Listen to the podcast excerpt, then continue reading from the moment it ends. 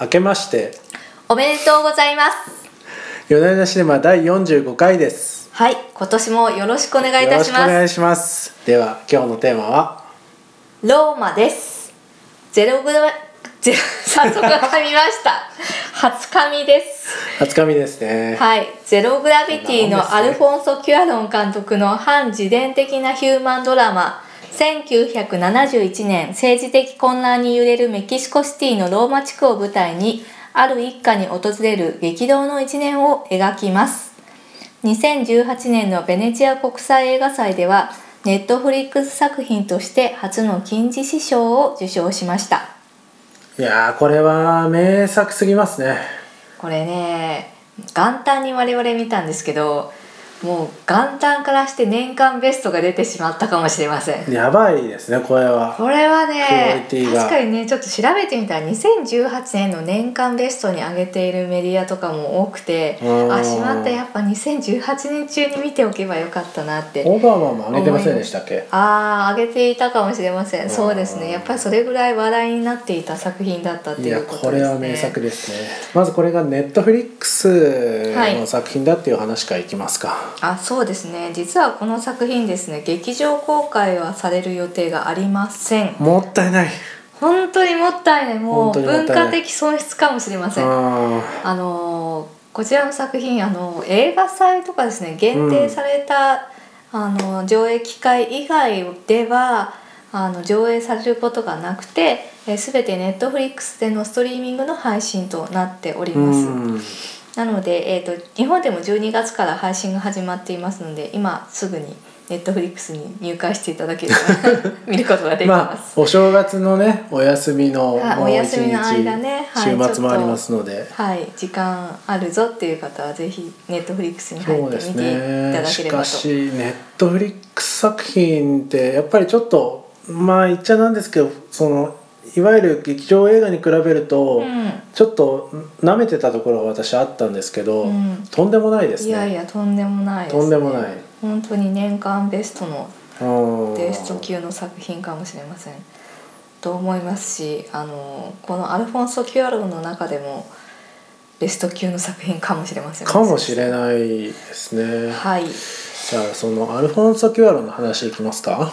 はいえー、アルフォンソ・キュアロン監督メキシコ出身の映画監督さん脚本制作もやってますがはい芸達者ですね。はい、うん。えーとまあ「ゼログラビティ」「トゥモローワールド」「天国の口終わりの楽園」「ハリー・ポッターとアズカバンの囚人」などで知られております。結構その幅が広いですよね「ハリー・ポッター」のようなそのねうん大衆向けエンタメから今回のような何ですかね、もう静かさ極まる人の人間模様の描くところまでかなりすごいですねこの幅は。そうですねあのーただやっぱりその映画のセンスっていうところではやっぱりずば抜けているところがあるのかなと思っていましてそうですね若い頃からとても注目されていた監督さんですね。うんでね「トゥモローワールド」っていう映画私もすごい大好きでうん何年かに1回は見返しているんですけれどもうんうんこれは結構2000年代のベストに上げている評価も多かったですね。SF のやつです SF ね。なんですけれども子供が生まれなくなってしまった未来が舞台でその中であのとある妊娠した女性がいて、まあ、彼女を守るために主人公が奔走するっていう作作品なんですけれどもうーんなんかねその世界の問題とかを SF の中に織り込みながら、あのクライマックスのアクションとかも手に汗握るものがありまして、とてもねい最後のラストシーンもとても余韻が残る素晴らしい作品だったんですよね。ね。ですね。まあハリー・ポッターはうんまあ一応なんか雇われ仕事で頑張ったみたいな感じだったと思うんですけど。うん。あとはまあやっまあグラビティ。ジェログラビティはい。これはですねサンドラ・ブロック主演でですねもう、うんその年の映画賞を総なめにした大ヒット作でもありますね。でもこの今回の「ローマ」と「グラビティ、ゼログラビティ」が同じ監督っていうのはちょっと信じられないですね。はい、でまあ今回の作品最も自伝的要素が色濃い作品だと監督さんも言っていまして、うん、あの実はその1971年っていうのが、まあ、彼も大体10歳ぐらいで,で、うん。その自分を育ててくれていた女性たちへの思いを込めたラブレターのような作品だと監督自身も言っております。自伝的なはい。話なんですね。はい、で主人公がですねその少年じゃなくて実はあのこの中流家庭の中流階級の家庭で働く家政婦のクレオさんっていうそうですね。ちょっと若い女性なんですけれども、彼女はあのメキシコの原住民のなんか言葉が違いますそうですよね。ねはい方なんですよね。うん、であの彼女がまあ雇われてるのはその白人の中流の一ね。家ですと。うん、で、えー、と言葉も違うしあのなんていうんでしょう階級差が結構。激しい時代だったんだと思そううんでですすよね。ね。ちょっとメキシコの歴史にあんまり詳しくないんですけど、あこういう感じの社会だったのかっていうのは改めて思いそうしまあメキシコっていう国もやっぱりその後からまあ植民地化されて、うんまあですね。で白人たちが入ってきてでまあもともと彼らが持っていた土地を取り上げて、うん、あのプランテーションみたいなことをしたして、うん、まあうん。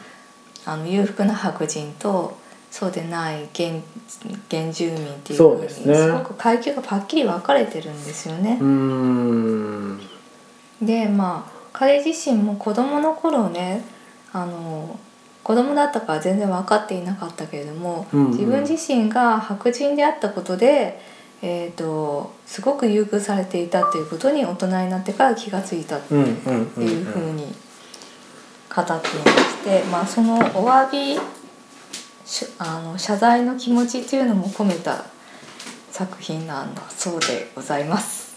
うん、はい、でアルフォンソ・キュアロンはですね、えー、と同じメキシコ出身のアレハンドロ・ゴンザレス・イニャリツっていう監督さんと、はい、はい、ははい、あギレルモ・デルトロっていう、はいそうでい。すねすごい長いカタカナよ。もう一回言ってもらう。ねアレハンドロ・ゴンザレス・イニャリツ。ああ、お見事ですね。そう噛まずに。そうですね。はい。もうその辺は慣れてきてるんですねはい。とあの私の大好きギレルモ・デルトロっていう、はい、メキシコのトトロがね。はいはい。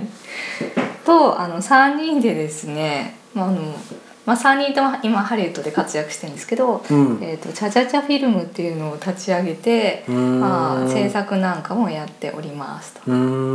なるほどねで3人ともすごい仲がいいんですよね同じ同郷だっつうことででこれまでの作品でも、まあ、イニャリツとかデルトロとかに相談したりとかしていたんだけれども今回の作品は全くあの脚本も自分一人で書き上げて相談したりっていうのはしなかった。だからものすごくパーソナルな作品でもあるということでございます。撮影もアルフォンソさんがやってんでしたそうなんですよ。で今までですねアルフォンソ・キュアロンの作品って、えー、とエマニュエル・ルベツキっていう撮影監督がいるんですけどこの人もメキシコ人なんですか？あそうですよね。メキシコ出身の方で、まあ、ずっとタッグを組んでいて、うんうん。でルベツキさんも、まあ、今撮影監督界ではトップに立っている、まあ、アカデミー賞にも 3, 3回ぐらいノミネートされてるのグかな、ラビティとかそうなんですよね。あそうですそうです。あ違う3度受賞したんだったかな。受賞したと思う。はい、はあははい。ですね。あとイニャリツのえっ、とねあれですよ。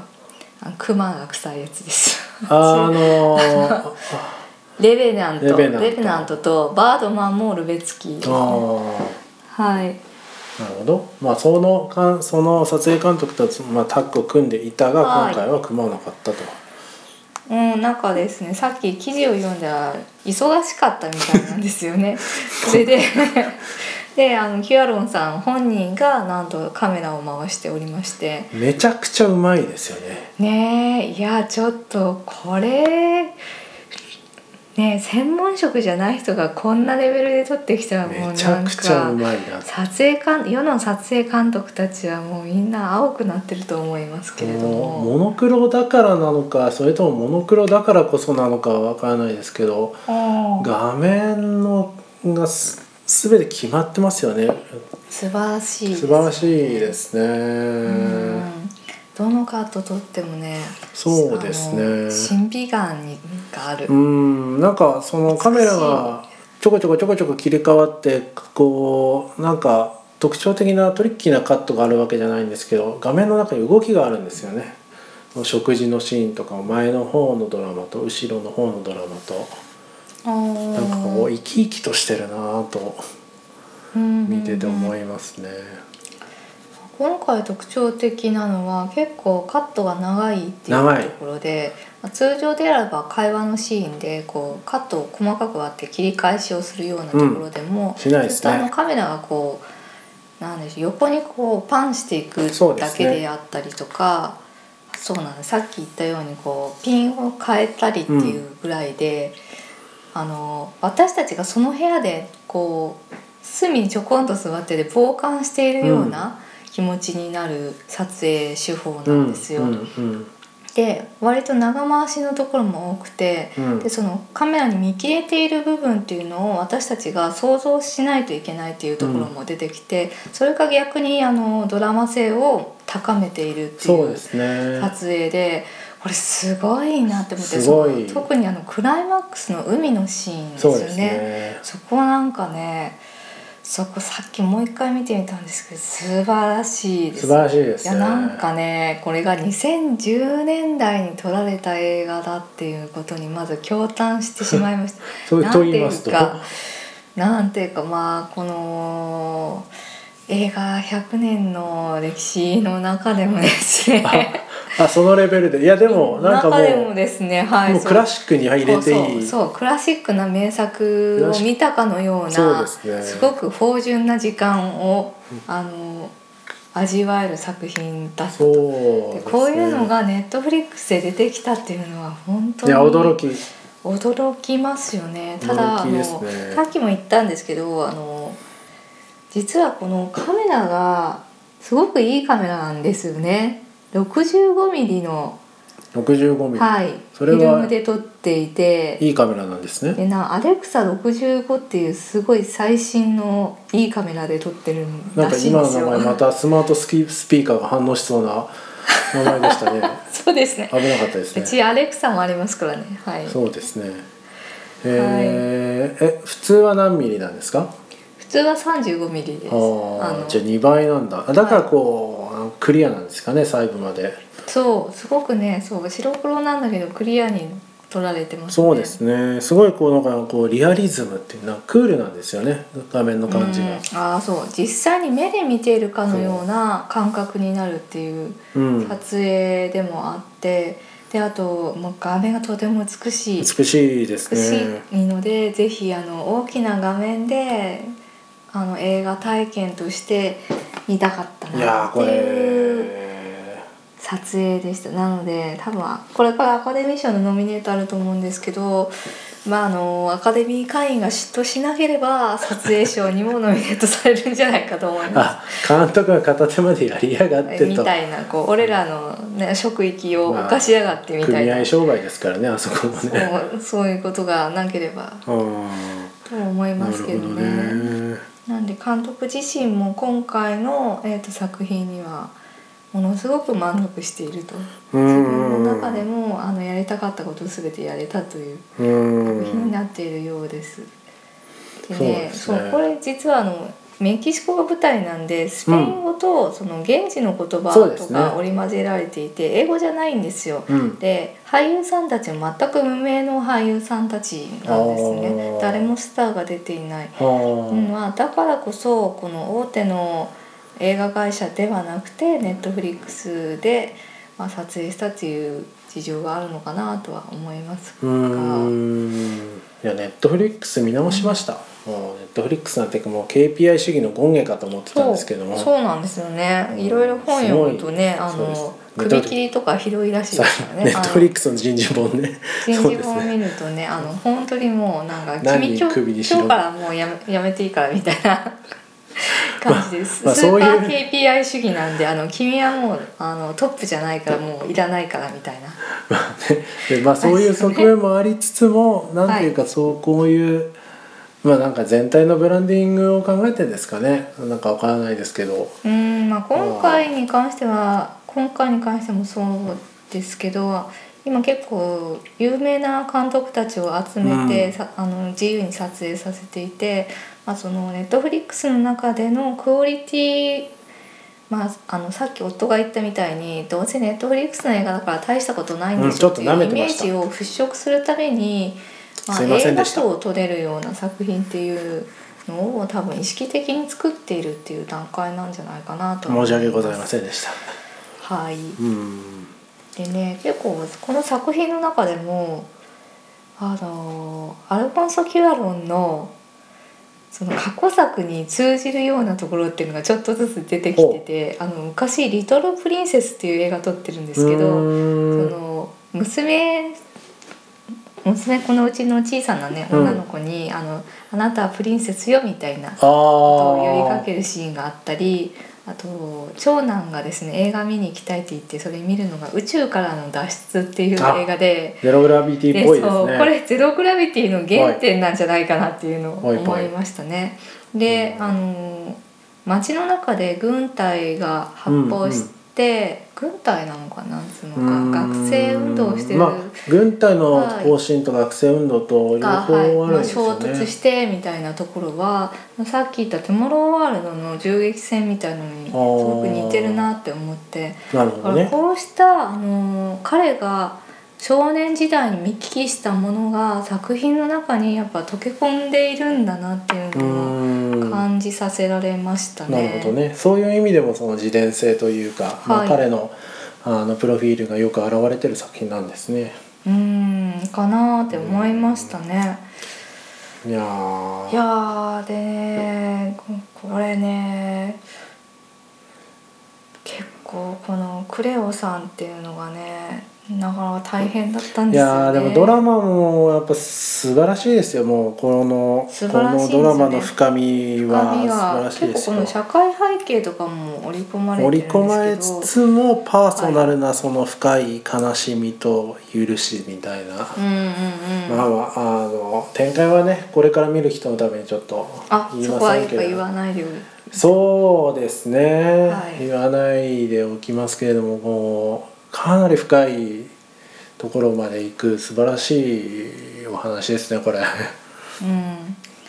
そうですね。私特にやっぱり出う産、ん、子育てを今ね。経験しているので妊娠するんですよねクレオさんが。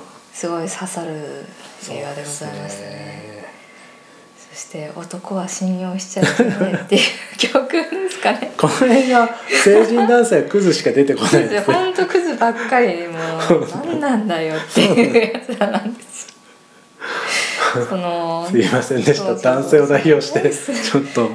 フェルミンっていう男とですね、まあ、恋に陥ってそうですね。その家政婦のクレオさんが。妊娠するんですけどそいつがなんだか謎の武道とかやっててですね剣道みたいなことやってるんですけど、うんそんなの俺の子じゃねえみたいなこと言ってる。なんかその後のねが学生運動とかにも参加してんですよね。がそのフェルミンあがのねちょっとさっきいろいろ読んでたんですけど、どうやらそのフェルミンは政府側にいるみたいな政府が雇った地方青年たちみたいな感じなるほどんですよ。ね。なんでそのフェルミンがあ剣道反みたいな体制じゃないんだそう剣道みたいなことをやってんのかっていうとその当時の政府がですね PRI っていう名前らしいんですけど、うんうん。その政府が左翼の青年たちが結構デモをしていて、はいはいはい。で結構衝突が起こっていたらしいんですね。うんうんうん。うんで1968年にトラテロルコ事件っていうのが起こってほうほう。それまあ広場に集まっていたそういった左翼の青年たちを300人400人ぐらい虐殺したっていう事件がん。ありました。なるほど。なんで街中結構その軍人たちがねちょいちょいパレードみたいにしてますね、はい、してたりしてうん。なんとなくこうすごく治安が悪いというか不穏な不そ穏なの空気が、はい、漂ってる社会が安定してないんだなって感じがするんですよね、感じの、はい、街なんですよ。うん。うん、で多分71年にその発砲とかが街中で起こったっていうやつに関しては、その PRI が雇った青年たちがはあ。その学生運動をしている青年たちを殺すっていうのをやって、その現場をあのクレオたちが目撃をしたっていうような設定になってるんだと思いますね。なるほど。なのでフェルミンはその政府側に雇われている青年なのだと思われます。やっぱそのメキシコのなんか歴そうそう史いう歴史とかは私たち背景を全然知らないんですけど、うんそれは映画の中でも全然説明されないんですね。しないですね。はい、うんうんでそれはまああのー少年だったアルフォンソ・キュアロンも多分同じ状況だったっていうところでなるほそど。の、まあ、子供と同じ目線というかその場に放り込まれた人の目線で、えー、と映しているのであ確かにえてそこは大統領のスピーチのシーンみたいなそういうなんか政治的対立がこれで起きてますみたいなのはないんですよね。そうなんですね。理由はないがそこに争いがあるっていう、うん、そういう見立てですね。なんだかわからないがはい、はい。うん。あなるほどね。銃撃が起きるっていうようなシーンとかが出てきますうね。ん。うん。なるほど。うん。ああそうですね。深くはいろいろ言わないでそうですね。なんか後半の後半の展開はね。後半の展開はちょっと置いておきましょうよ。うんこれは。うん、そうですね。うん。ちなみにこの映画音楽がないんですよね。あそうですね。それもきっとあの現場で見ているかのような感覚っていうのを持たせたいということなのかなリアリズム。と、はい私は認識いたしました、うん。これがねでも本当にあの名作クラスを見たっていう名な作クラスはい。でそう、ね。オープニングがまず素晴らしいですよね。かっこよかった。タイルをねタイルがこうビチッとこう画角に収まっていてでそこにこうシャーシャーってこう水の音がして、泡が。こう流れてきてでそこにこう空が映るんですよね。そうですね。水の反射で空が映るって水に反射して空が映りそこに飛行機が飛んでいくっていうところから始まるんですけど、非常に美しいシーンですもうなんねかそこからしてね審美眼が違うよって思って。そうもうそこがねもう違った。もう開始3分でこの映画違ったなっていう感じしました、ね、これはやばいなって思いました。思いましたね。ちょっとやっぱネットフリックスなんでやっぱり、まあ、何度も言ってますけど舐めてて再生する時、はい。はい。いつもよりちょっとねあの肩肘張らずに臨んだわけなんですけどはい。これは逆でしたね。逆でしたね。これは素晴らしかったですね。うん。はい、何か印象に残ったシーンなど挙げるとしたら？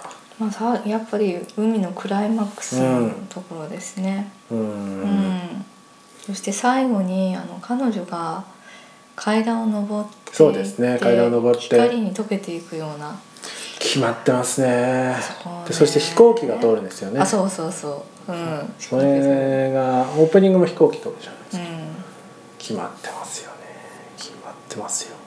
非常に決まってますよ、でね最後にえっ、とあリボエっていう、はい、はい一言出ますね、はい、一言出るんですけどこれはあのアルフォンソ・キュアロのお家にいたのがリボリアさんという家政婦さんだったそうで、あまあ、彼女の名あ前彼女に捧げるということでなるほどね。名前が出ているようです。いやいいいいいい話でしたね。素晴らしい。素晴らしい。なんで、はい、いい映画を見たいと、あまあ、白黒の映画であのちょっとスターも出てないメキシコの映画なんですけれども、これは素晴らしい。あの人生の肥やしとなると思いますのでぜひこのお正月に見ていただけたらなと思います。はい、はい。では今日はこの辺で。はい、ありがとうございました。ありがとうございました